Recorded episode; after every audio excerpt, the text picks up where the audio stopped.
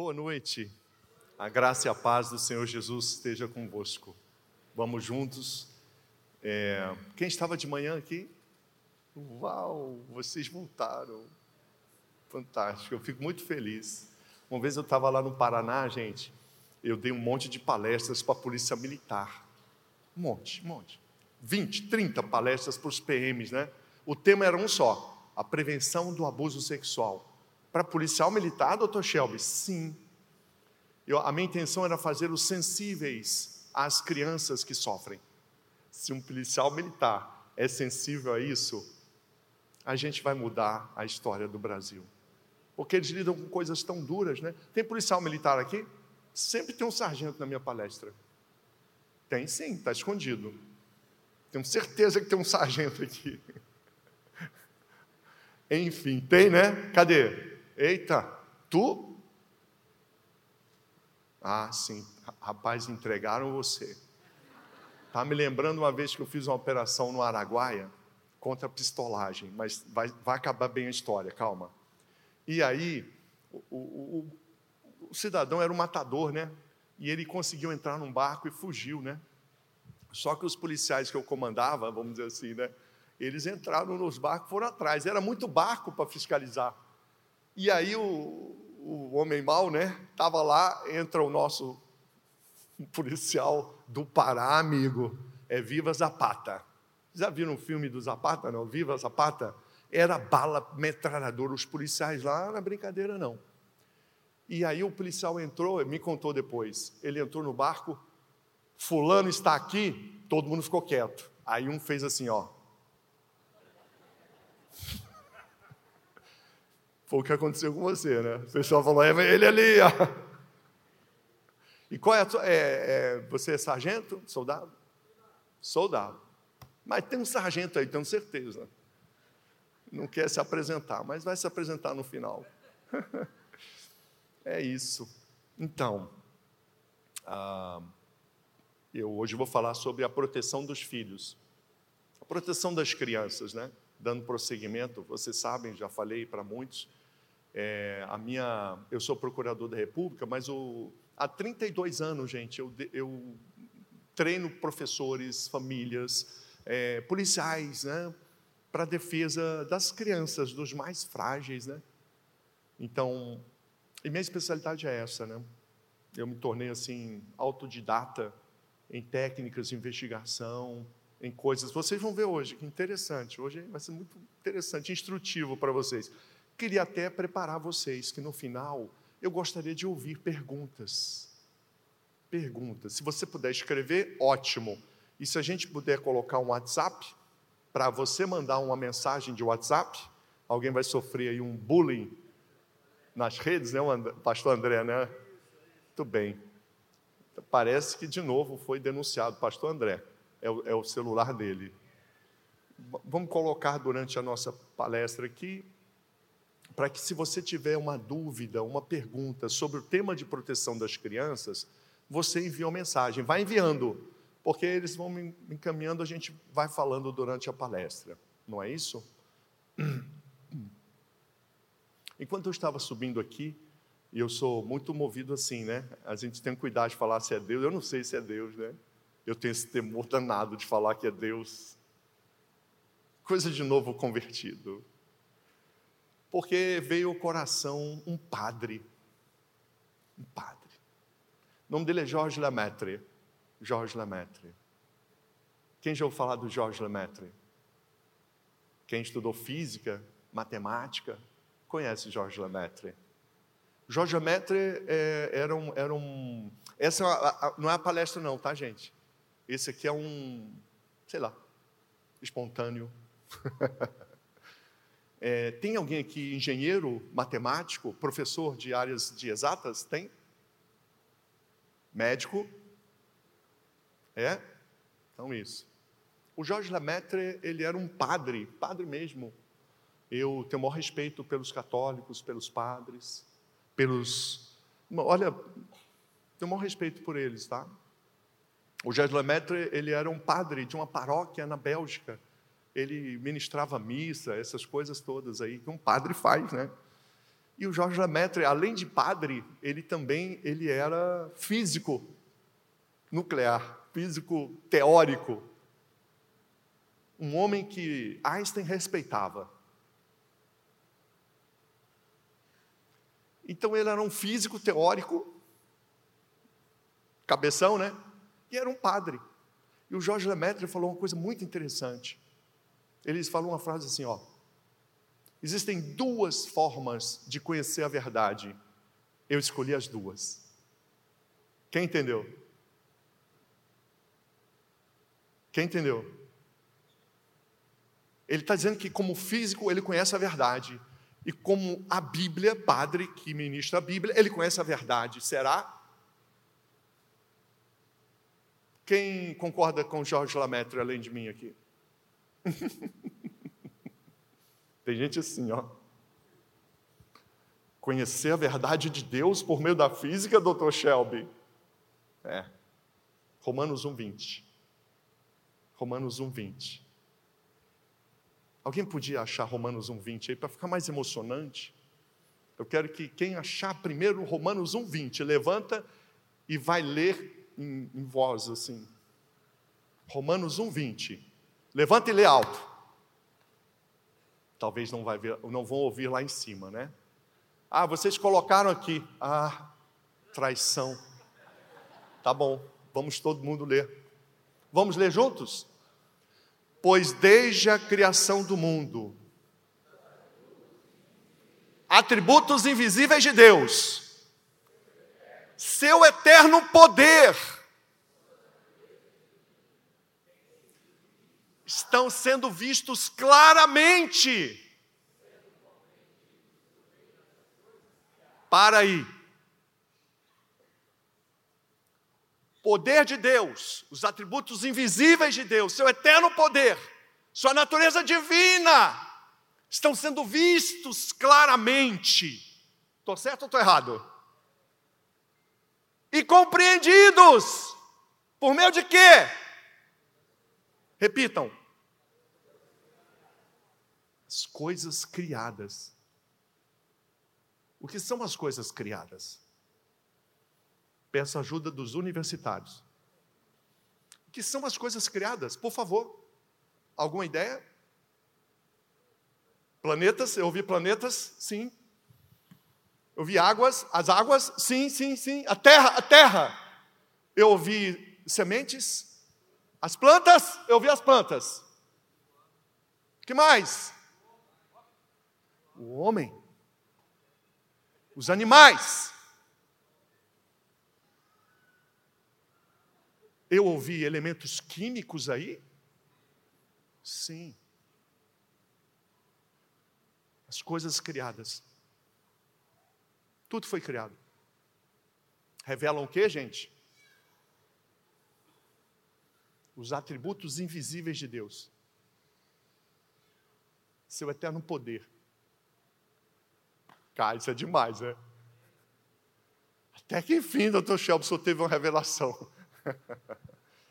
Lamento dizer, ela é meio antiga, tem uns 500 anos. Francis Bacon teve essa revelação no século XVI. Isaac Newton também. A ciência moderna nasceu pelas mãos dos cristãos. Tá doido, né? Para um domingo à noite, uma coisa dessa, tenha dó, né? Onde eu vou chegar? Calma. Eu vou chegar em algum lugar. Eu estou dizendo para vocês, a ciência moderna, quem tem celular aí? Celular celular é tecnologia, é fruto da ciência, não é ciência. A ciência que permite ao homem viajar para o espaço, automóveis, te tecnologias diversas. Essa ciência nasceu com os cristãos. Por quê? A compreensão, o primeiro tratado de ciência moderna foi escrito por Francis Bacon, Novo Organum. É ali que está delineado os princípios até hoje vigentes da demonstrabilidade, verificabilidade que os físicos, os matemáticos, os químicos, os biólogos utilizam hoje de forma assim muito natural. Mas quem desenvolveu isso? Um irmão em Cristo. E por que, que ele quis estudar as coisas de forma metódica? Porque para ele, ao estudar a química, os elementos químicos, ao estudar a física, ele estava conhecendo Deus, com base em Romanos 1,20. Porque a glória, o poder eterno de Deus, se revela por meio das coisas, coisas criadas, a ponto de Aí a gente pode falar de tantos, mas um que me, sempre eu, menciono, se você ver meus vídeos, eu sempre vou falar Johannes Kepler.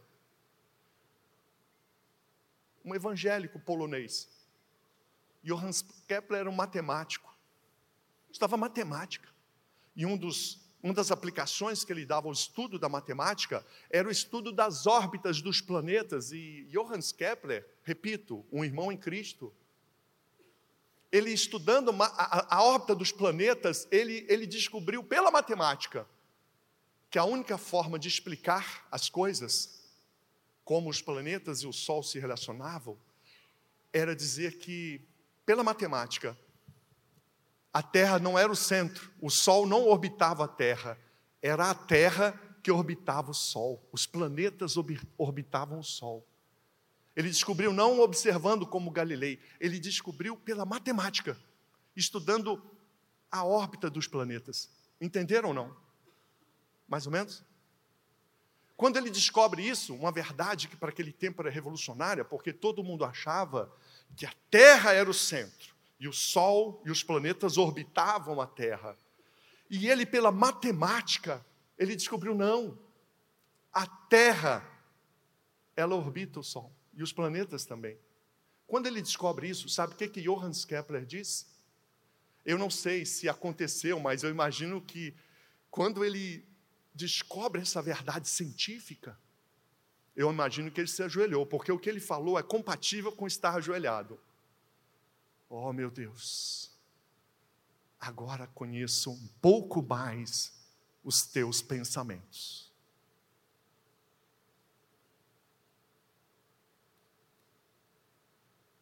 Forte, né? O que, que ele estava dizendo para nós? Ou, oh, podemos conhecer a verdade. Volta a Georges Lamaitre. Georges Lamaitre diz: podemos conhecer a verdade de duas formas: pela Bíblia e conhecendo o que Deus criou, porque o que Ele criou, a ciência, desculpa, os elementos químicos, as águas, os planetas, tudo que foi criado, a criação de Deus, relatada em Gênesis, revelam a glória e o poder infinito de Deus. O que, que significa na prática para nós? Que se a gente entende isso, muitos aqui vão entender, doutor Shelby, o senhor está dizendo que há um chamado espiritual para ser matemático, químico? Sim. Dar aula de química é tão espiritual quanto falar de Deus. Porque quem vai estudar química vai conhecer a criação de Deus, e segundo a Bíblia, ao conhecer a criação de Deus, vai, vai compreender a grandeza de Deus. Isso é muito doido, e eu não estou tendo nenhuma revelação aqui, zero. Eu estou falando da história da ciência moderna. Nós precisamos reocupar esse lugar.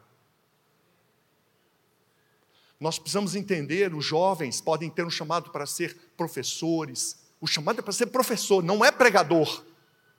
O chamado dele é dar aulas de química, de biologia, é estudar a criação, e quem estuda a criação é a ciência.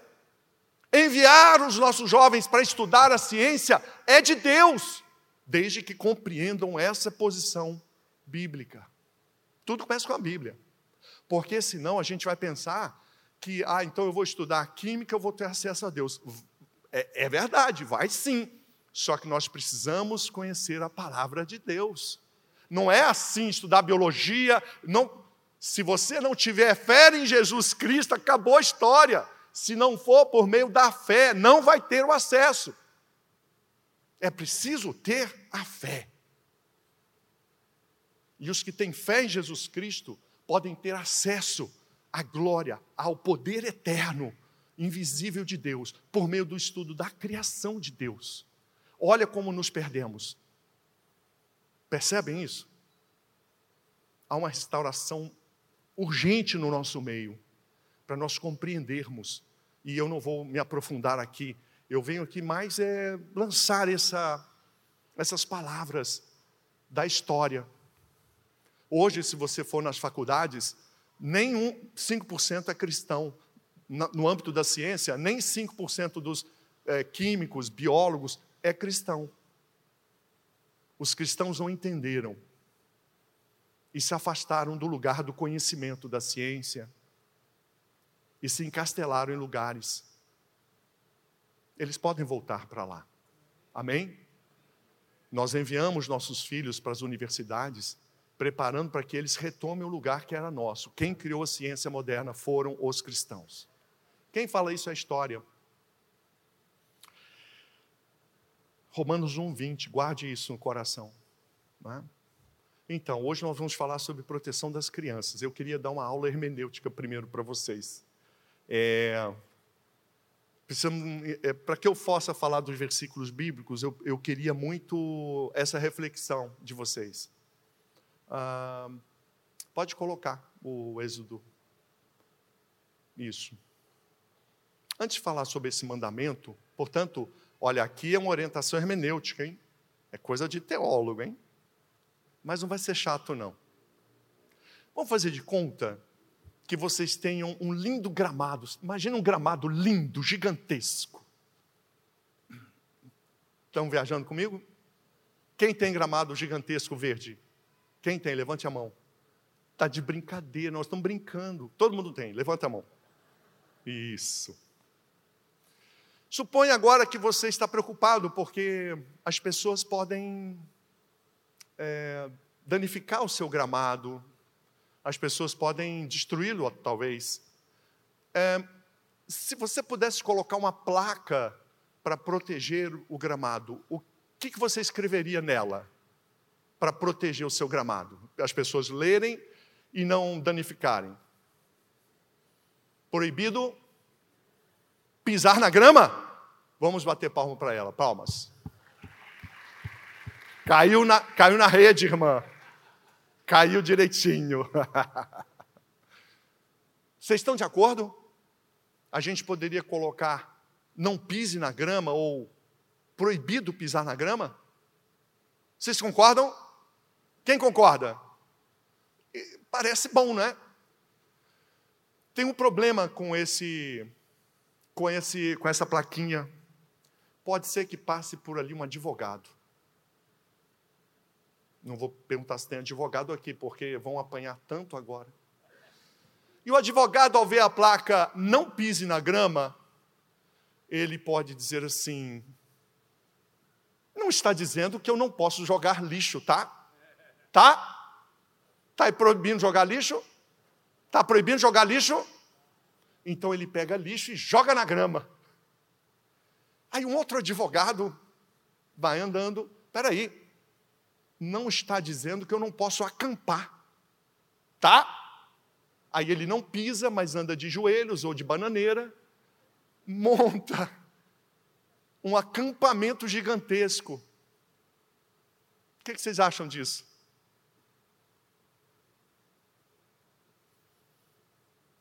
Quem montou o, o, acampamento gigantesco no gramado com a placa não pise na grama, violou a norma? Sim ou não? É, vocês todos são advogados. Parabéns. Pois eu digo agora o seguinte: hermenêutica. E vocês vão entender, não furtarás. Quando eu digo não pise na grama, o que na verdade eu estou dizendo é uma instrução prática, concreta, todo mundo entende, não pode pisar na grama. Mas eu estou dizendo muito mais do que isso. Na verdade, eu estou retirando uma das coisas que eu quero dizer e colocando, porque é claro que todo mundo vai entender, não pise na grama. Mas quem coloca não pise na grama, está querendo dizer para as pessoas: não danifique a grama. Concorda ou não? Só que se ele colocar não danifique a grama, ou não, é, é, cuide da grama, as pessoas não vão entender. Compreende ou não? Não está dizendo. Então a pessoa. E aí eu vou falar dos mandamentos de Deus. Nós retiramos uma instrução concreta e prática: não pise na grama. Mas o que ele está dizendo é: não pise, não danifique, não jogue lixo, não acampe, não danifique, preserve. Só que se eu falar preserve a grama, as pessoas não entendem o que tem que fazer, concorda ou não? Os mandamentos de Deus são exatamente isso. Não furtarás. Não furtarás. É uma das formas de proteger a propriedade privada. Então, dentro do mandamento não furtarás, parece claro, eu não posso pegar o que é dos outros e tomar para mim. Mas não furtarás vai muito além. Está dizendo que nós devemos respeitar a propriedade dos outros. Só que se nós usássemos um princípio aberto, preserve, respeite a propriedade dos outros, ia ser uma loucura, concorda, pastor? Imagina Deus falando para nós: preserve a propriedade alheia. Não, eu peguei aqui por uma semana, mas eu ia devolver. Hã? Os advogados iam criar jurisprudência forte. Não, ele pegou o seu carro, mas não é para ele para sempre, não. É só por um mês. Então, o que eu quero dizer para vocês? Não furtarás. Agora, trazendo para mandamento bíblico. Os mandamentos proibitivos, em regra, eles revelam uma parcela do que se quer proteger. E por que Deus usa o mandamento? Porque é claro, as pessoas vão respeitar. Com quem que a gente tem que usar mandamentos dessa natureza? Crianças. Experimente falar para uma criança: olha, respeite os seus amiguinhos.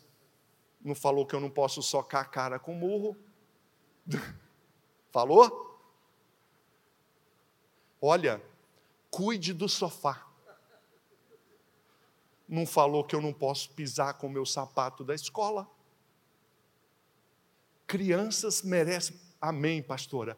Crianças precisam de instrução. Tem que ser, não pise na grama. Não pise no sofá com o sapato. Entende? Fala para o menino, cuide da sua higiene. Vai passar um ano sem tomar banho. É ou não é? Parece que alguns homens também estão com esse problema. Não é verdade? Deus me livre, hein? Então você tem que dar instruções claras, diretas. Compreendem, pais? As crianças precisam de instruções diretas, não é à toa que lá em, eu acho que é Coríntios, quando o apóstolo Paulo compara a lei a um aio, né? Lembram disso? Não é isso? Compara a lei, os mandamentos e, e os, os, decretos, compara a um aio. O aio é quem cuidava de criança. Eu, entendo, eu quero que vocês entendam isso, para agora nós lemos alguns versículos. Não é? Vamos, próximo. Agora eu quero só que vocês percebam, né? Instrua a criança segundo os objetivos que você tem para ela. E mesmo com o passar dos anos, ela não se desviará deles. Provérbios 22, versículo 6. Instruir a criança no caminho. Aí está segundo os objetivos. É muito conhecido no caminho, não é isso, gente? Mas aqui deixou bem claro, né? Segundo os objetivos. O que é instruir? Instruir dizer? Pode ser. Mas instruir também pode ser mostrar. Há instruções práticas e diretas não faladas, mostradas, expostas. Você faz, a criança segue. Entende, pai? Por isso que eu falei hoje de manhã, vou repetir uma coisa muito importante. Toda regra que os pais estabelecem para os filhos, o primeiro a cumprir tem que ser os pais. É não mentir? Pois pais, não pode mentir. Não pode gritar, pai? Então você não pode gritar. Nós temos que ser os primeiros que cumprem as regras que impomos aos filhos. E essa instrução revelada pela prática é muito importante. Talvez esteja um pouco negligenciada. E eu digo para você: se você está estressado com isso, é só você pensar da seguinte maneira: você está sempre sendo gravado e filmado. Imagina isso. Que delícia. No banho, quando estiver sozinho com a esposa, com o marido, quando você estiver andando num parque, você está sendo gravado e filmado. Você está melhor agora? Engraçado, outro dia eu comentei isso com uma pessoa, né? Disse assim: não, a melhor forma de você se sentir seguro é você achar que alguém está te gravando o tempo todo. Você está me gravando, Shelby? Aí eu falei assim: não, Deus está gravando. Entendeu ou não? Ou não? Pois é. Por isso a gente não pode ter segredinhos. Os segredinhos serão revelados. Os segredinhos serão revelados, tá? Fique seguro. Eu quero que passe agora João 14. Agora olha que interessante. Se vocês me amam, obedecerão aos meus mandamentos. Aqui é Deus dizendo assim, ó. Ah, sei. Chorou na igreja? Louvou? Deitou no chão, rolou. Bonito, hein? Maravilha. Bom começo. Vamos ver se continua lá fora? Só que aí não é mais orando, não. Respeita a mulher? Honra pai e mãe? Não fala mal das pessoas? Opa! Está melhorando, irmãos. Ah, é? Não murmura? Porque para Deus, olha o que ele está dizendo, não é? O amor a Deus se revela quando a gente obedece os mandamentos dele. E não, é, não são poucas vezes na Bíblia que a palavra diz assim: ó, vocês é, falam muito com a boca, né? mas o coração está longe de mim. Ou seja, a gente profere declarações que não correspondem às intenções nem aos comportamentos. Deus quer alinhar os nossos o que proclamamos com as nossas ações cotidianas. Entende isso? É estreito o negócio, né? Doutor Shelby, nem quando eu vou lá para Guarapuava tem praia. Não, né? Qual é uma, uma praia no Guaratuba? Eu estou andando lá numa praia isolada, está dizendo que Deus está me vendo? Sinto dizer que sim. Ele até os pensamentos sonda. Eu quero dizer para você que é a liberdade no Senhor. A gente tem que entregar tudo. Entrega para Ele em secreto também as aflições, as dores, pensamentos maus, que eu e você temos, irmãozinhos. Pensamentos maus. O que não pode é colocar embaixo do tapete. Que não pode é você negar aquilo que você sente. Tem que, tem que expor aquilo. E pedir para o Senhor cuidar. Existem irmãos, pastores que cuidam de nós. Entendam. Você está sendo gravado e filmado todo mundo sair com isso daqui, a gente vai bombar Londrina. Porque esse é o princípio de tudo. Deus está vendo. E quando a gente fala em obedecer os mandamentos de Deus, não é porque os mandamentos de Deus são caprichos de Deus. Os mandamentos de Deus são para nossa proteção. Entende ou não?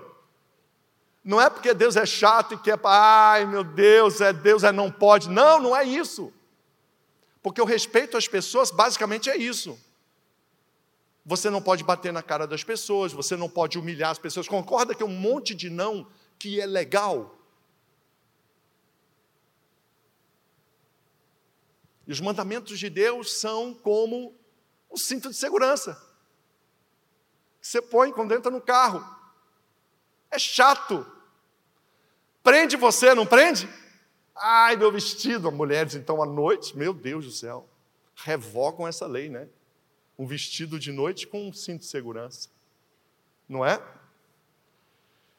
Mas basta você ter um acidentezinho, não precisa ser grave, para você falar obrigado, cinto de segurança. Os mandamentos de Deus são para nossa proteção. É isso. E Deus coloca claro na palavra dele que nós devemos ser reais e concretos, não apenas proclamatórios. A proclamação é muito importante. O que fazemos na igreja é a base de tudo, é a proclamação, tá? Você tem que proclamar sem ver. A fé é isso. Proclamar coisas que você não vê, que todo mundo está dizendo que não vai acontecer, mas você proclama. Proclamar é fundamental. Só que comportamentos reais têm que seguir a proclamação. Você não pode proclamar e depois levar a vida, ah, eu vou levar como eu quero. Não vai dar certo. E agora, fechando aqui para o que a gente quer, eu quero dar instruções para vocês para que vocês entendam que cuidar dos filhos é a manifestação do seu amor por Deus. É, é aqui que eu fecho a coisa. Quando cuidamos dos filhos, quando protegemos os filhos, nós estamos amando a Deus. Entendem ou não? Está claro? É a Bíblia. Que um dos mandamentos de Deus para os pais é cuidar, disciplinar inclusive, mas cuidar dos filhos. Então, se a gente não vê espiritualidade em cuidar dos filhos, a gente proclama coisas grandiosas na igreja para os filhos. Ah, os meus filhos terão grande é, presença de Deus, meus netos estarão na presença de Deus, meus filhos serão abençoados. A gente fala coisas grandiosas, mas no estacionamento da igreja fura o pneu. Porque a gente colocou toda a espiritualidade num momento solene. Eu quero que você tenha esse momento solene, mas eu quero dizer para você que lá na sua casa também é solene. Amém, gente? É isso. No barzinho, se você vai no barzinho, tem gente que vai no barzinho, amém. Quer ir no barzinho, vai no barzinho. Lá também é solene. Um dia um menino perguntou assim para mim, doutor Shelby, é de Deus colocar brinco? Coitado. Aí eu fiz outra pergunta para ele. Qual o propósito que você teve ao colocar o brinco? Ele, Porque eu dei uma palestra muito forte para os jovens, né? Não me chama. Assim, não, é, aquele dia foi muito ruim. É assim. Que esse negócio de falar com o jovem. Eu não sei o que aconteceu, né? Enfim, voltando à palestra. O que que acontece? Qual é o propósito? Então eu quero que pais e mães entendam isso. E eu falei hoje de manhã, eu vou repetir. Cuidar dos filhos é tão espiritual quanto orar por eles. Então, mamães e papais, quando você estiver com seu filho assistindo a televisão, é espiritual. Quando você lê a palavra de Deus com ele, é espiritual. Quando você orar por seus filhos, é espiritual. Quando você fizer o dever de casa, quem faz? Quem faz? que quando você fizer o dever de casa com Ele, é espiritual, é de Deus. Quando seu filho estiver cansado e você falar, para de estudar, vamos passear na, na praça, vamos tomar um sorvete, é de Deus, é espiritual. Entende o que eu estou dizendo? Você tem que entender que há um processo na vida, ou o que Jesus estaria fazendo em Caná. Hã? nas bodas de Caná. Será que Jesus estava lá? Esses estão na festa aqui, que coisa absurda. Será que Jesus era assim? Ou será que ele estava celebrando as bodas? O que, que vocês acham? Entendem? Então, há momentos, e aí eu quero, ah, não posso deixar de falar isso. A unção do pula-pula. Vai acabar comigo. Essa unção do pula-pula. Eu tenho uma proposta revolucionária e uma revelação de Deus para as igrejas do Brasil. É, você já tem um pula-pula aqui, né, pastor? É, então, vocês estão bem. Mas a minha proposta para as igrejas é que no sábado e no domingo, ou elas comprem ou aluguem um pula-pula. E logo na frente da igreja, você deixa um pula-pula, se você for muito ousado. E Deus falar no seu coração, põe um carrinho de pipoca. Portanto, um carrinho de pipoca e um pula-pula. Aos nossos olhos, seria o que isso exatamente? Que besteira, não é verdade? Aos olhos de uma criança até oito anos, é o equivalente para vocês, homens, uma Ferrari conversível. Pula-pula para uma criança é uma coisa do céu. O próprio Deus trouxe aquele pula-pula, porque a partir do momento que ela entra naquele lugar, é assim. Mulheres, uma bolsa da Louis Vuitton, ou um sapato, que esqueci o nome daquela loja, louca. É lindo, mas é louco os sapatos, né? Me lembrei. Não se façam de desentendidas. Qual o nome daquela loja? É uma loja, alguém sabe, não quer dizer. Unção do pula-pula, é alegria para a criança. Igreja é alegria.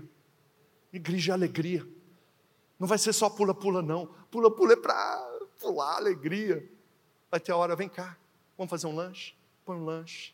Vem cá, vamos falar, conta uma história, vamos conversar um pouquinho, como é que está a vida? E aí a, o pula-pula, gente. Isso aqui eu, eu choro falando disso. É só isso. Alegria. Voltando à palestra. Então agora eu quero que vocês prestem atenção nas instruções. Tudo isso porque eu penso assim que a gente tem que ver a espiritualidade na coisa. Vocês não podem me ver aqui como alguém que está falando coisas legais. Nossa, muito legal. Não, eu estou falando coisas espirituais. Tudo que eu vou falar a partir de agora são coisas espirituais. E sobre o que, que eu vou falar? Eu vou falar sobre aquilo que, que as maiores influências na formação moral, formação moral, as maiores influências na formação moral e no comportamento de crianças e adolescentes. Eu vou dar agora para você os três segredos que ninguém contou para a gente. Mas se você prestar atenção nisso, está tudo nesse livrinho, tá, gente? Tudo que esse é o livro. Eu não falei dos livros, né? Não? Nem falei do meu Instagram, né? Eu, eu, eu cheguei aqui com a maior tristeza. Todas as vezes que eu vinha para cá, eu vou falar do meu Instagram, eu vou falar do meu Instagram. E eu esqueci. Não falei ninguém do meu Instagram. Eu acho que, não sei, né? Mas eu queria que você entrasse no meu Instagram, gente, porque lá eu falo só sobre defesa da criança, da família.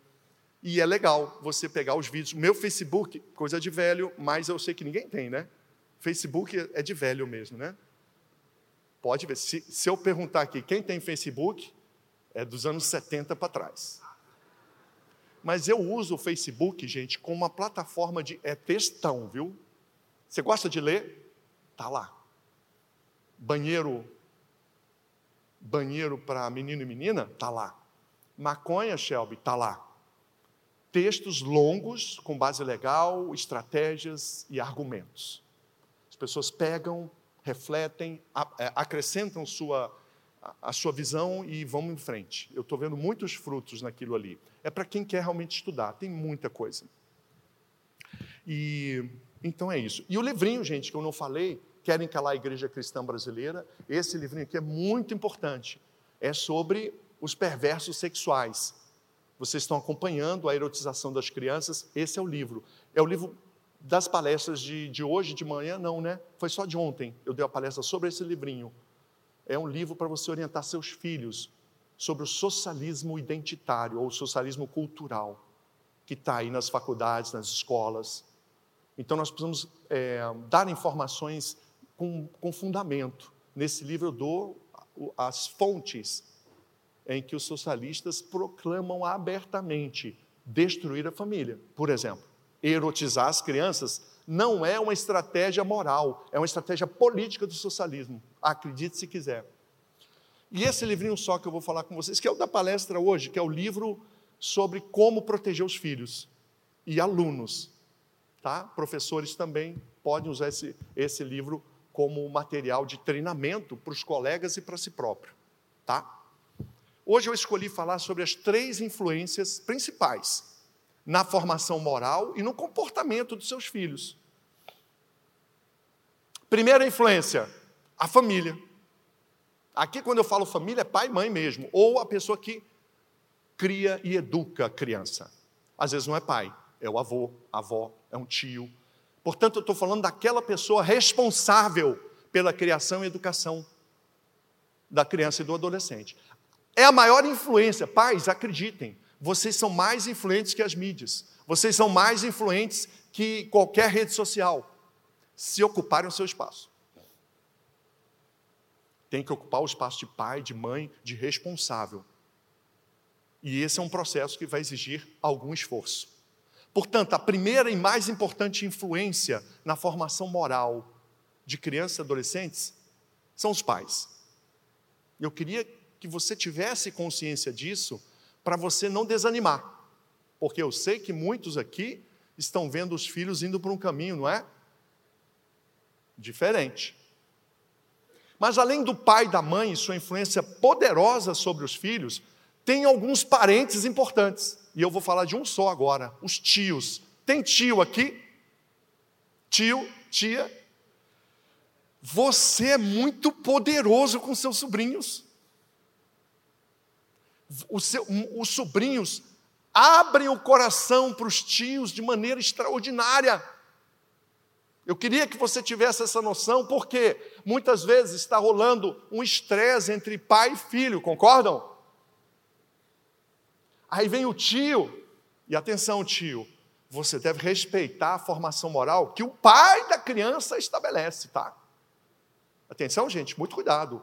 O tio não tem autonomia legal para alterar a formação moral dos sobrinhos.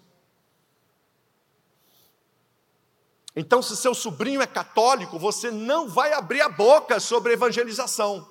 Levante a mão, eu prometo que não vou evangelizar meu sobrinho, a menos que o pai permita. Difícil, né? Eu vi uma pessoa lá no fundo que levantou a mão. Mas tudo bem, nós vamos conquistar todos eles, pastor porque o pai é que tem a primazia legal na formação moral dos filhos. Doutor Shelby, onde está isso? Convenção Americana dos Direitos Humanos, artigo 12. Você aceita que alguém chegue para o seu filho, para o seu neto, pastor, um muçulmano ou um católico, e venha evangelizá-lo sem você saber? Pedro, da mesma forma, nós devemos respeitar os outros. Difícil? Então, eu estou dando aqui uma, uma orientação prática para os tios, que nós podemos mudar a vida dos sobrinhos, nós podemos ajudar os nossos cunhados, irmãos e irmãs que estão lá com problema na formação moral, entende? Nós precisamos, como tios, ocupar o nosso lugar. Poder do tio é extraordinário. Olha só, papais e mamães, levantem a mão. Papais e mamães, além dos seus filhos, nós temos os sobrinhos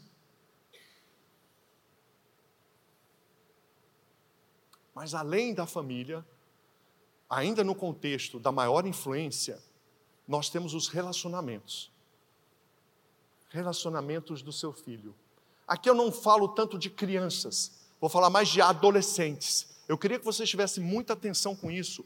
Os, adolescentes, os adolescentes são, é, a, principalmente a partir dos 13, 14 anos, mas pode ter também, até na fase de criança, 11 anos, a amizade, os amigos, assumem um protagonismo gigantesco, a ponto de poder fazer frente ao, aos conselhos dos pais.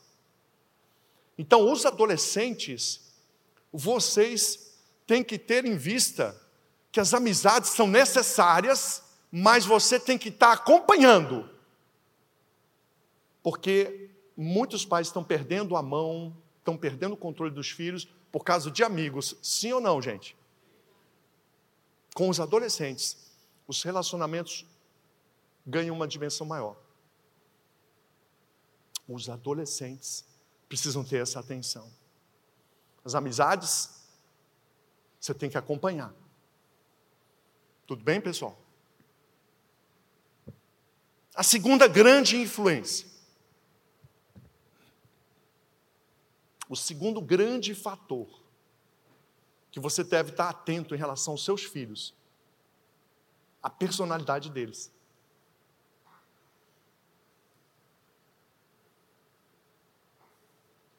O que é que vocês acham? Vai, vai pensando aí. O que vocês acham de alguém corajoso? Bom? Vocês estão todos desconfiados. Relaxa, vamos lá. Mexe assim. Descansa. Eu não vou, não vou fazer nada com vocês. Nada. O que vocês acham de alguém corajoso? Me digam. Positivo? Positivo. E se a pessoa, além de corajosa, for inteligente? Melhorou? Bom? E se além de corajoso e inteligente, foi empreendedor?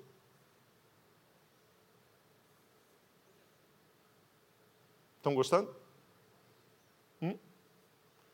E se além de corajoso, inteligência, empreendedor, foi uma pessoa organizada? Uh. Quer conhecer? Quem quer conhecer?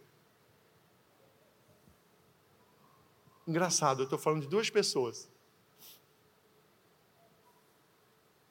Uma é o Abílio Diniz. Não vão perguntar quem é a segunda? Estão até com medo, né? Marcola.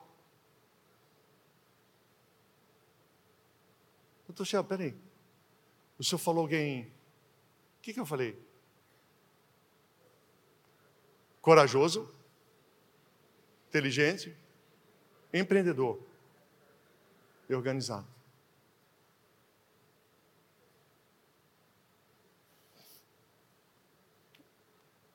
Um assalto a banco é coisa para gente com essas características. Assim como montar uma empresa. Eu estou falando sobre a personalidade das crianças e adolescentes. Você tem que perceber a personalidade do seu filho. Ah, meu filho é tão corajoso, doutor Guilherme. Ele é tão inteligente. Uhum. Ah, ele é tão organizado. E é empreendedor. Nossa, estou admirado. Quantos bancos ele já assaltou? Estão entendendo que logo cedo os meninos e meninas vão demonstrando suas habilidades, você tem que estar de olho nelas.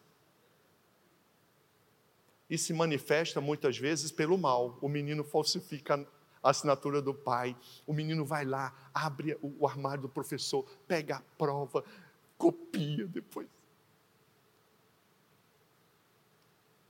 Por dentro você fala, meu filho, olha, vem aqui. Isso é muito feio. Por, por, por fora você fala, vamos ter que conversar. Tem que disciplinar o menino mas por dentro, opa, é um grande empresário. Eu vou ter que tirá-lo da direção do mal e levá-lo para o bem.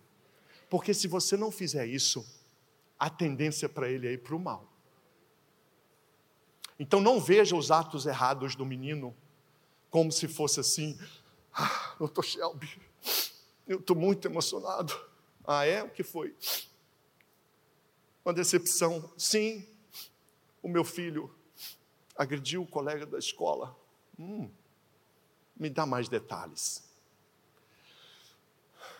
Vou perguntar, mas eu sei que ele agrediu. Depois eu volto para lhe falar. Tá bom, aí voltou. Muito triste, meu filho, eu sempre achei que ele era pacífico. E eu descobri, ele deu um, um tapa na cara do coleguinha. Menino de 11 anos deu um tapa na cara do outro. Aí eu falei, opa, melhorou. Não foi um murro, não? Não, foi um tapa. Qual a diferença de um murro e de um tapa? Faz diferença, mulheres? Pergunto a vocês, vocês, eu vou dar duas opções. Vocês vão escolher. Vocês preferem um murro ou um tapa na cara? Alguém prefere um murro? Ninguém. Então faz muita diferença. Mas foi agressivo, não foi? Conta mais. É, realmente eu descobri que o coleguinha que o meu filho deu um tapa na cara, chamou ele de mongoloide FDP. O FDP não precisa de detalhamento, né? Precisa? Hum, deixa eu entender. Os meninos estavam lá na escola, meninos de 11 anos.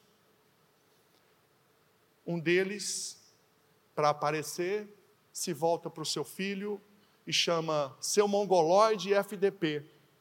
O seu filho, então, desfere um tapa na cara dele, incontinente, na mesma hora. Eu quase dou um glória a Deus. Vamos analisar o fato? O menino demonstrou iniciativa. É, vocês acham que a agressão é sempre física, né? Ou existe agressão verbal? E como você faz a retorque a ação, a agressão verbal? Vai reclamar com a diretora? 11 anos.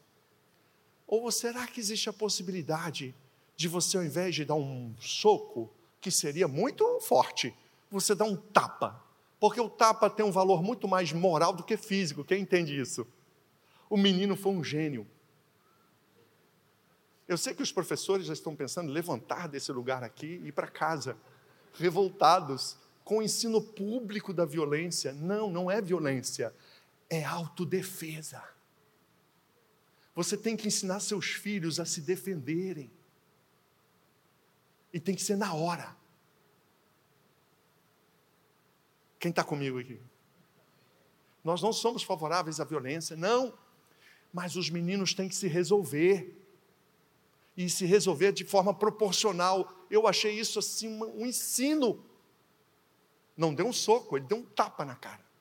O tapa não feriu, não causou lesão corporal. O tapa foi o equivalente físico à agressão moral que ele recebeu. Jumento? Hum? mongoloide, eu lembro que era e o FDP no final. Então, agora você vê a personalidade do menino. Você está vendo que ele tem uma iniciativa e até uma certa agressividade, sim ou não, gente? Embora eu concorde com a ação na hora, retorquir na hora a agressão verbal com vigor, proporcional ao agravo moral que ele sofreu, eu falei para a pessoa: temos que acompanhá-lo para saber se não está acontecendo mais atos e até mesmo desproporcionais indevidos. Mas a personalidade do menino foi revelada, sim ou não? Pais, atentos à personalidade dos seus filhos. Ah, eu vou aqui ler um caso. Não, os casos são muito fortes, eu não vou ler, não. Vou deixar agora essa reflexão com vocês. A personalidade da criança é decisivo para explicar o envolvimento dessa criança depois com criminalidade, com drogas. Se seu filho é, é, é, é MacGyver, lembra do MacGyver? Quem lembra do MacGyver? Se seu filho é MacGyver, você vai impedir dele exercer aqueles atributos maravilhosos de colocar fogo no, no, no colchão da casa, de, de, sei lá, acabar com o sofá, você vai arrumar um jeito dele extravasar aquela criatividade. E onde a gente pode fazer isso? Lutas, cursos, levá-lo para locais onde ele possa exercer aquele, aquele frisson dele, aquela energia. Se você conter o menino, aquilo vai fazer mal a ele. Tem crianças como eu, minha mãe dizia: Nossa, o Guilherme é tão bom a gente deixa ali no cantinho com a caixa de fósforo. Ele fica duas horas. Eu ficava duas horas. Brincando com a caixinha. Quem era assim como eu? Tem alguém aqui que era assim como eu? Tem sim. Eu ficava.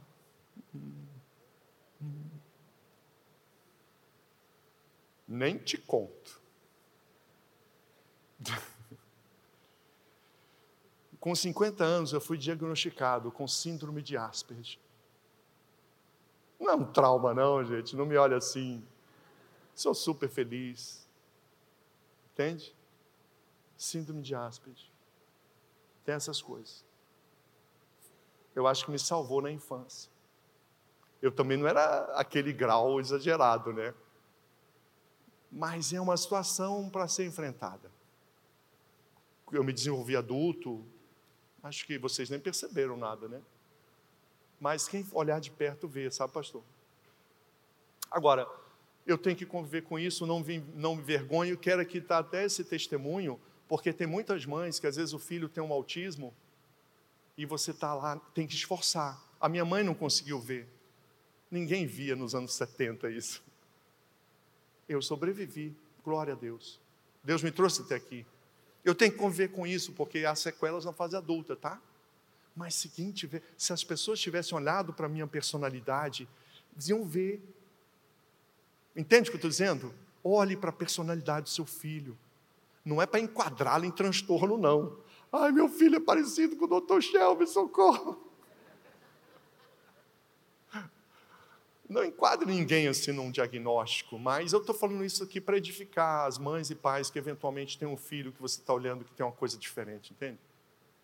nada está definido, a gente tem que investir nos psicólogos, nos médicos, a gente tem que e, e, e deixar fluir. Ele gosta do, do. Deixa ele lá. Amém, pessoal? Então, vamos. Olhe melhor para o seu filho. A personalidade dele é muito relevante. Se nós não encaminharmos para o bem, ele irá para o mal. E o terceiro fator agora. Esse fator é complicado. Quais são os fatores então? Vamos ver se vocês lembram. Primeiro fator, família e relacionamentos. Segundo fator, personalidade do seu filho. E o terceiro fator, a emoção do momento. Crianças e adolescentes são altamente influenciáveis por fatores externos. Eu postei outro dia no meu Twitter um jacaré. Um jacaré que acha que a pata é a mãe dele. O jacaré deve ter dois metros e ele entra lá no buraco onde está a pata e os pintinhos. E aí ele passa por cima, quase mata todo mundo. Mas ele fica atrás da pata, como um filhote. Por que será que um jacaré se acha filhote de um pato? A ciência explica. Imprinting os animais, eles podem ser influenciados por experiências ambientais. Sabiam disso? Quem assistiu a Era do Gelo? Quando um mamute se achava um roedor. Lembram? Aquilo é o imprinting. Porque aquele filhote foi criado por um outro animal, não era a mãe dele, mas ele achava, e essa influência, logo ao nascer, levou o animal à compreensão, como o jacaré, de que a mãe dele era pata. Se os animais sofrem influências externas e podem mudar seu comportamento, crianças não, né? Crianças muito mais. O ser humano é muito mais influenciável que os animais. A nossa formação é muito mais demorada e sensível. Então você precisa estar atento às influências que podem estar conformando o entendimento do seu filho. E uma das coisas que tem grande influência, crianças ou adolescentes, são as emoções do momento. Para as crianças agora, vou falar para as crianças. Pais,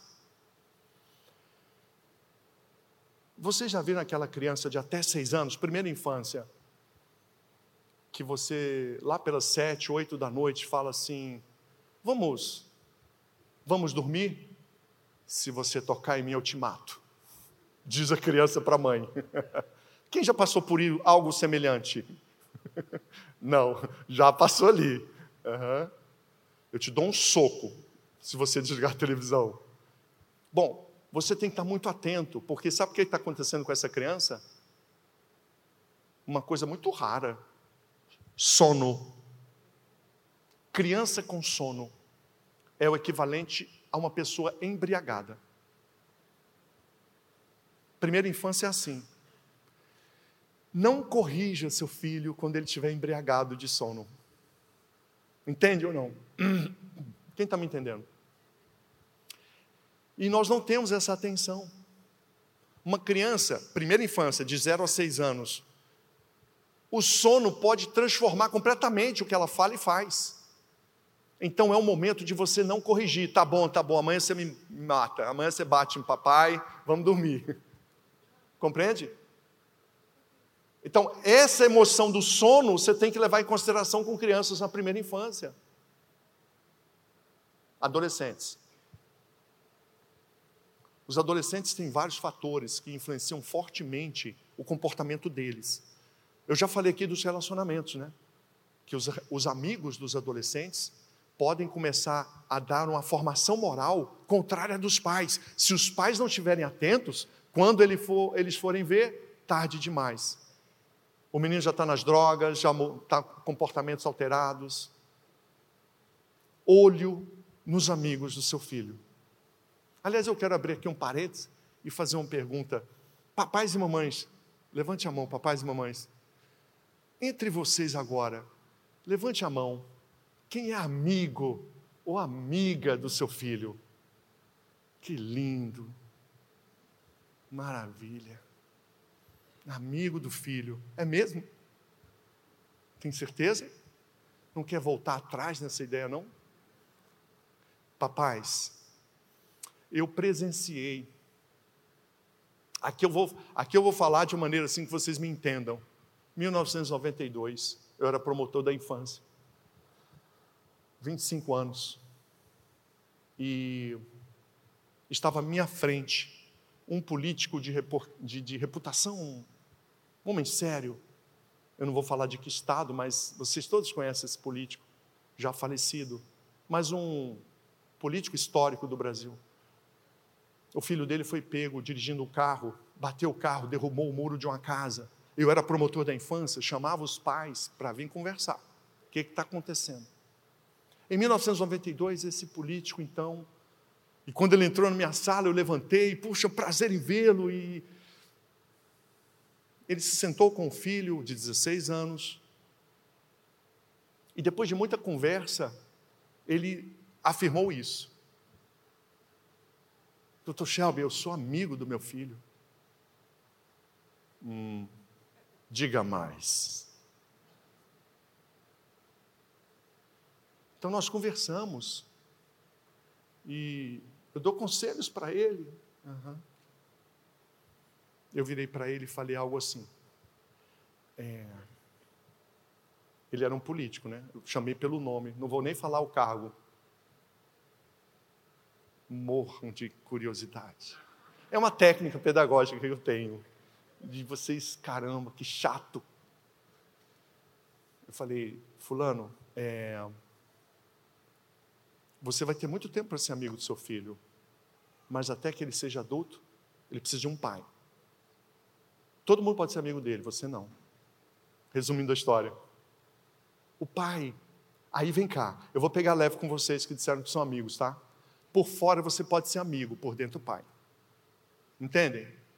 Porque é um jogo, ele já ganha a bolsa mentira para te enganar. Não é isso? Não sabiam? Tem uma bolsa mentira. Os adolescentes são pagos para mentir para os pais. Só você não sabia. É uma piada, né? Tem gente levando a sério ali, olha. Os adolescentes são mentirosos compulsivos, não prestam. Brincadeira, brincadeira.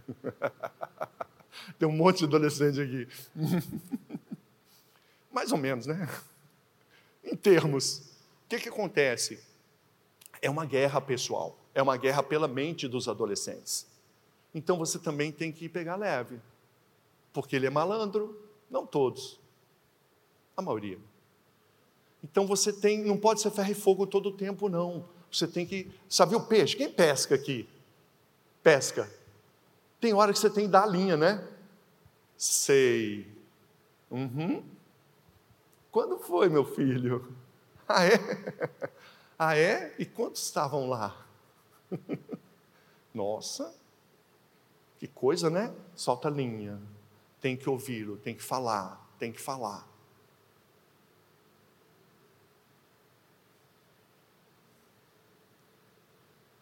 Esse processo não tem como mudar. Então, por fora, a gente pode ser, mostrar, não precisa ser um pai. Agora é hora de dormir. Acordar! Não, não é assim. Eu estou dizendo que você é o pai e você estabelece as regras, você é a lei. E as regras que você estabelece têm que ser cumpridas. Atenção! Como é que a gente pode conhecer os filhos adolescentes? Conhecendo os professores deles. Os professores conhecem seu filho talvez melhor que você. Porque a gente conhece os filhos quando eles estão, não estão na nossa companhia.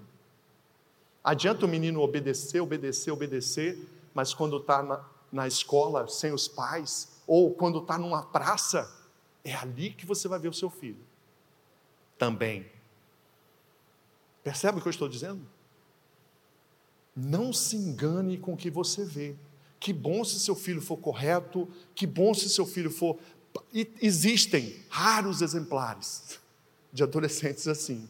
Não fique com raiva de mim. Eu vi tantos perecerem. E foi o caso do. Quase que caiu o nome. Ai, vocês estão em oração forte para me entregar, né? Hum, uma guerra espiritual. E foi o caso desse político. Dois anos depois, aquele mesmo filho atropelou e matou uma pessoa. Foi uma tragédia para a vida dele. Acabou com a vida dele. E eu me lembrei quando aconteceu, eu vi no Jornal Nacional. Caramba. Pai amigo. Qual que é a solução que eu dou para vocês? Sejam pais por dentro. O menino saiu por uma porta, vai, filho, vai com Deus. Ele saiu por essa porta, eu saio pela outra. eu vou atrás eu vou checar, eu vou abrir a mochila, eu vou abrir o armário. Ai, filho lindo, nossa. Ai, filho, vem cá, vem dar um abraço aqui. Eu não vou pegar o cabelo de ninguém aqui, que não é o caso, né? Dá um cheiro naquele cabelo. Porque balinha ele põe na boca, esconde o sabor. Mas o cabelo ele não vai dar para lavar. O cabelo diz onde ele esteve, que fumaças estiveram por ali. Entendem? Dá um cheiro na cabeça do seu filho. Hum? Hum, nossa, filho, que cheiro estranho. Não, é um incenso que eu trouxe da Índia. Caso real, caso real. Incenso, meu filho. Incenso, pai. Até que o amigo foi na casa.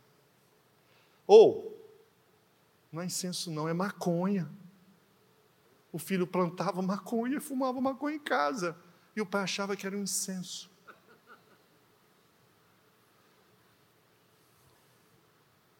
É, nas boas famílias, hein? Então tem que checar. Não confie no seu filho. Confie em mim. Mas eu tenho uma solução, está muito triste aqui. Quando seu filho fizer 25 ou 30 anos, você vai marcar um jantar, tremendo jantar. jantar lindo. Leva seu filho. O que, que ele gosta de comer? Vai pagar. Os adolescentes que estão me ouvindo agora vão ficar felizes comigo. Aí você paga um jantar, um, sei lá, uma coisa que você gosta, churrasco. E aí, de novo, dá a sobremesa. E aí você, meu filho, eu te trouxe aqui para te dizer que eu nunca confiei em você. Quando você saía por uma porta, eu saía pela outra. Você acha que eu não vi você copiando a chave do meu carro? Então. Mas agora podemos ser amigos. Aí você levanta e levanta. Amigos. Aí você põe a musiquinha. Amigos para sempre. Lá, lá, lá. Não, é top. Eu, eu devia ser remunerado como stand-up comedy. Né? não confie no seu filho, porque as emoções do momento. E com os adolescentes tem um agravante, a influência da turma. Quando o menino se junta aos amigos, há uma nova personalidade surgindo. Até nós somos assim. Quantos homens, quando se reúnem com os amigos lá da adolescência, viram adolescentes? Mulheres, levante a mão. Quantos? Você já viu isso? É porque está sendo coagida por ele a não levantar. Eu entendi. Muitas mulheres estão sendo coagidas para não levantar a mão. Nós somos assim, quando encontramos com aqueles amigos da, da adolescência, junta os homens, vira tudo menino. As mulheres, graças a Deus, não, porque elas reúnem com as amigas, não falam besteira, coisa extraordinária. Elas mantêm a classe. Raras. Então, esse processo até o adulto sofre. As amizades nos influenciam. Existem pessoas que têm a chave do nosso coração, sim ou não? Existem pessoas que, por algum motivo, fazem, no, no, nos, nos enfeitiçam, quase que é isso. Pela amizade, pelo carinho que a gente tem. Imagine um adolescente, menino ou menina. Então, a influência da turma, você tem que estar muito atento a isso. Estão entendendo por que nós precisamos estar atentos aos filhos para protegê-los? Porque eles próprios não podem, não conseguem se proteger. E existe um outro fator, além da influência da turma, drogas e bebida.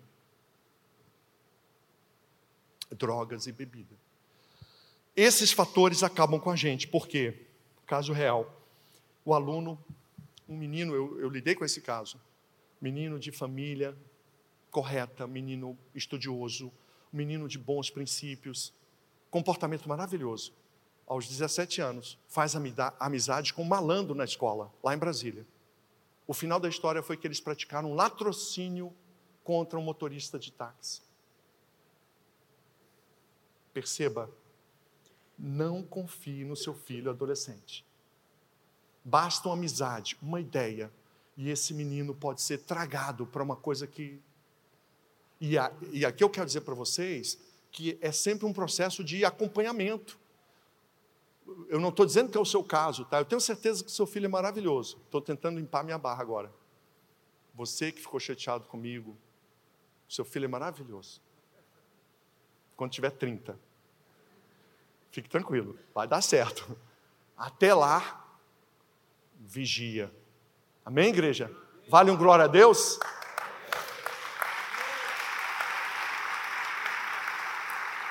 Vigiar. Confia em mim. Vigia. E se ele for maravilhoso como você e eu achamos que ele é, eu vou acabar bem essa noite. Nós não vamos ficar de mal. E você pelo menos vigiou. Você pelo menos cuidou. Entende o que eu estou dizendo? Esse processo não tem como vencer, gente. Os pais é que têm a maior influência sobre os filhos e a família que nós precisamos fortalecer. Toda, toda a minha intenção aqui, tudo que eu falei, gente, é com um objetivo só: trazer as famílias. Não só as cristãs, você pode ser um instrumento de fortalecer outras famílias, tá? Família é, de seus irmãos, dos amigos. Volto a dizer, nós precisamos é, estender a tenda, né?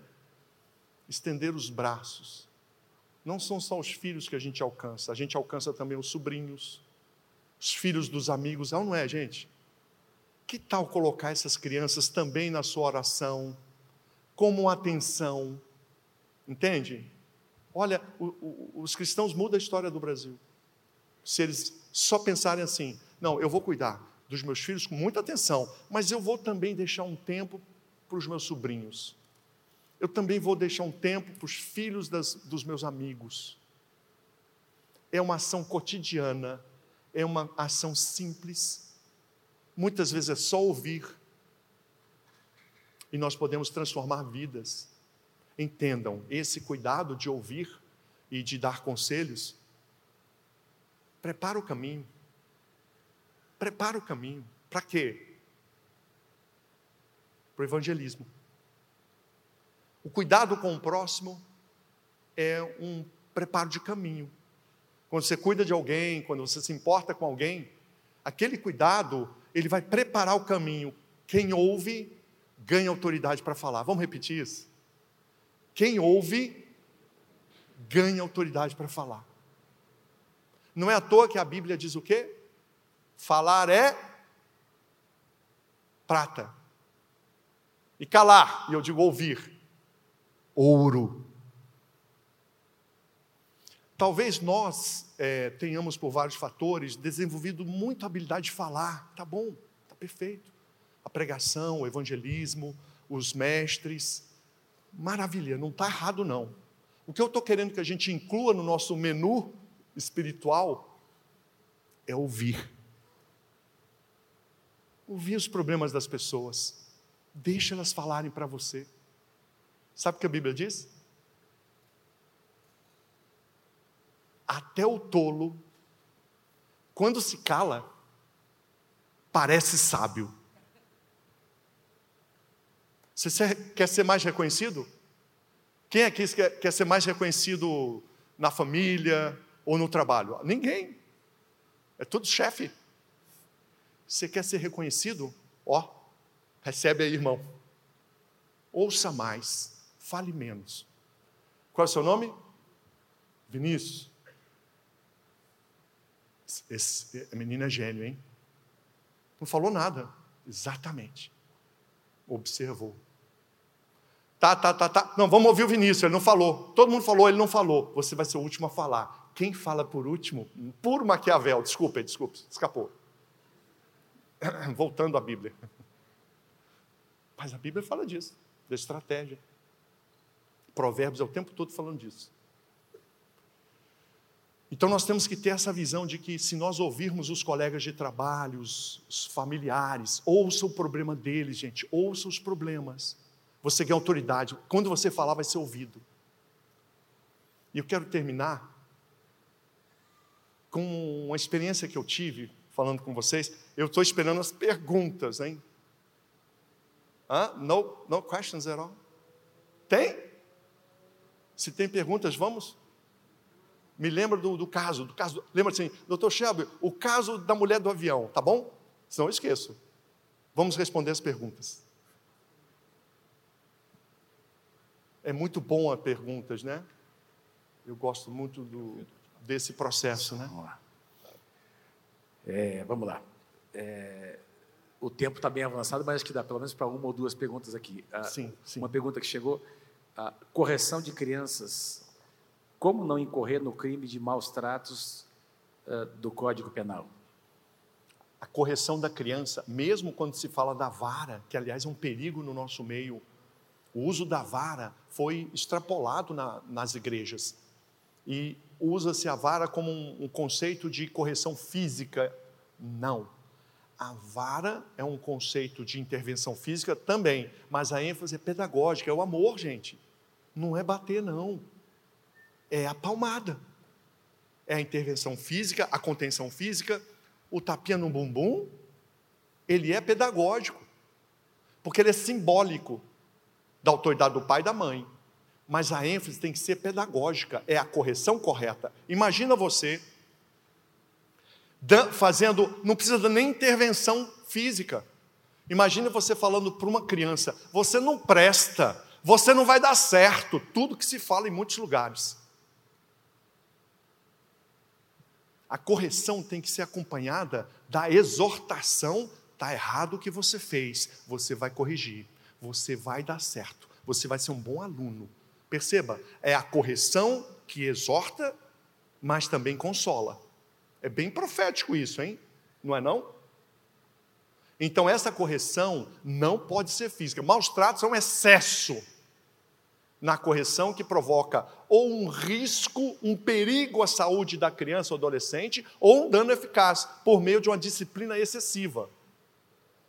Então, por exemplo, eu já falei aqui, né, sobre tapa na cara, lembra? Não pode ter tapa na cara, isso não é palmada. Aliás, não há definição legal de palmada. Mas a lei da contra a palmada, a lei que alterou o Estatuto da Criança, foi tão mal escrita, a lei anti-palmada foi tão mal escrita que não proibiu a palmada. De fato, a gente pensa que a palmada é proibida e não é. Porque aí o que é o conceito de palmada? é o conceito de suave intervenção física. É o tapinha no bumbum. Tapinha mesmo, porque a criança. Gente, nem precisa tocar. Você já viu aqueles cachorros que vem um cachorrinho é, é, filhotinho, aí o macho, au! Aí o cachorro cai! Quem já viu isso? Aí a fêmea vem para cima do macho. A criança é igual a esse cachorrinho. Só de você falar alto começa a chorar. Então imagina, muitas vezes não precisa nem da palmadinha. Basta da aproximação física e exortação. Está errado, você não pode fazer isso. Então essa correção tem que ser pedagógica, mostrar o que não pode fazer, mostrar o que é correto, mas tem que edificar a correção. A criança tem que ser edificada. Você vai mudar, você vai conseguir, você vai ser o melhor aluno, você vai ser o melhor filho, você vai conseguir tudo que você não está conseguindo. Você vai conseguir. Tem que ser algo que leve a criança a um lugar de esperança.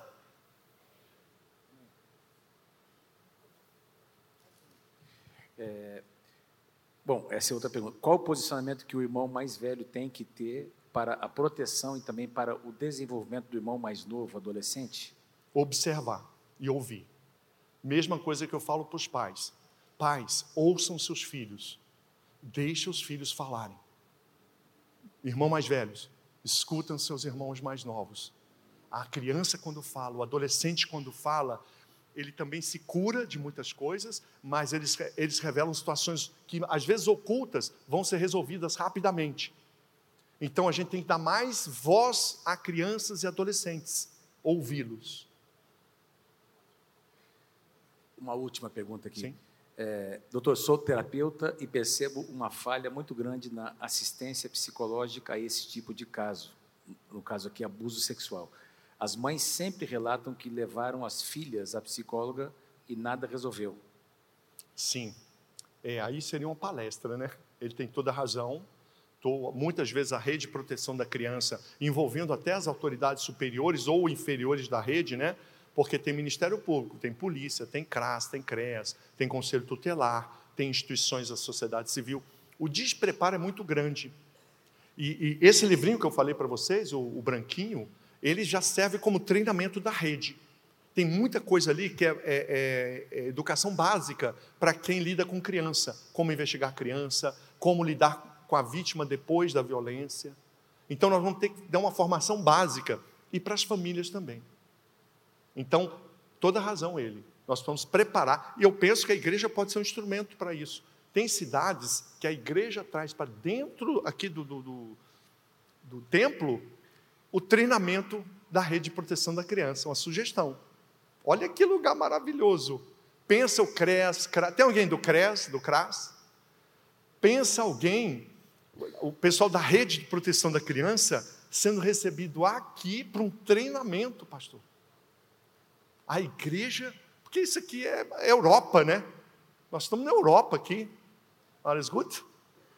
Wie geht's? Hã? Aqui é Alemanha, aqui é Itália.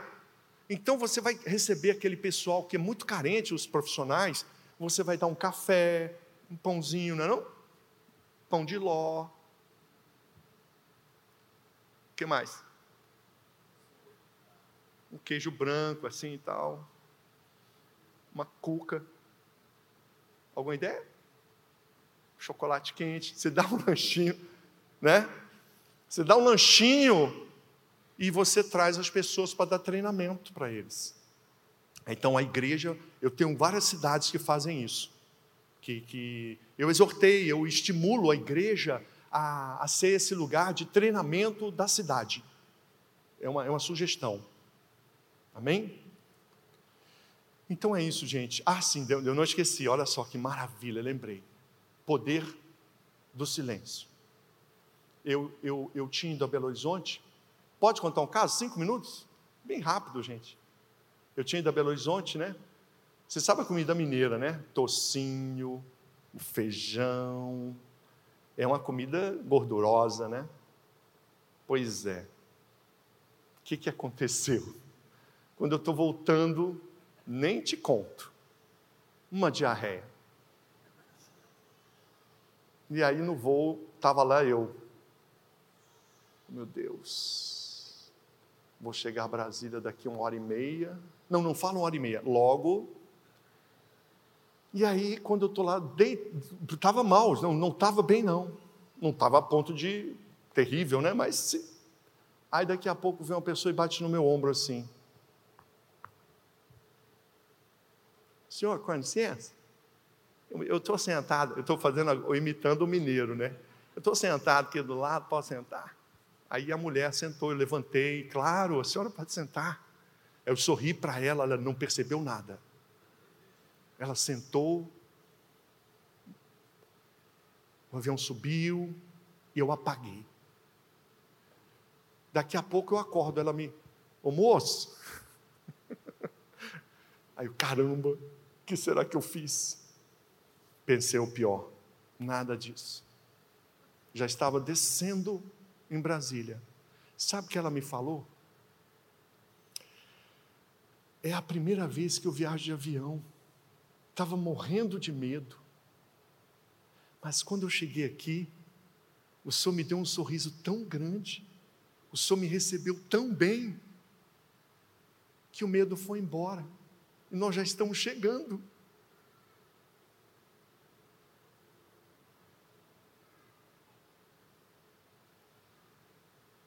É isso. Um sorriso que a gente pode dar. Passando mal. Dê um sorriso. Entende? Ouça a pessoa. Ouça as pessoas. Isso é revolucionário. Acredita em mim. E eu creio que muitos aqui que estão à busca do milagre, vocês não vão acreditar. Talvez Deus esteja querendo primeiro que você seja instrumento de milagre na vida de alguém. Entende isso?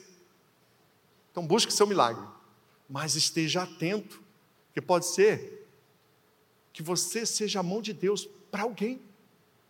Então essa é a mensagem da simplicidade, do cotidiano e da honra de estar aqui com vocês.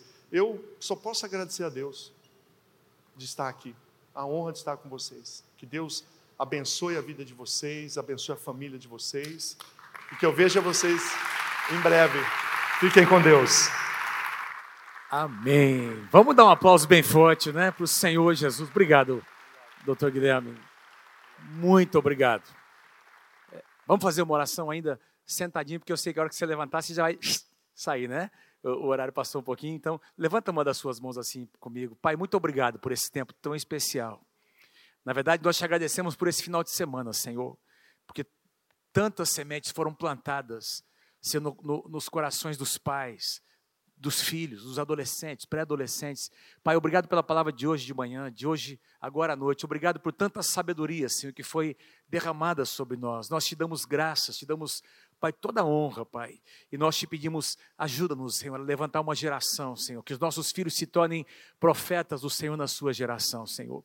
Pai, usa a vida de cada pai, cada mãe, Senhor, para ter a ousadia de fazer, de cumprir, Senhor, de plantar a tua palavra, Pai, é, da forma como nós temos ouvido aqui nessa noite. Te damos a honra, te damos a glória em nome do Senhor Jesus. Quem pode dizer amém? Que Deus te abençoe, não é? Tenha uma noite abençoada. Pode ficar em pé, pode, vocês estão liberados, tá bom? Tenha uma semana cheia da presença do Senhor. Que Deus te abençoe. Uma semana de vitória, você e a sua casa. Os materiais do Dr. Shelby estão ali atrás.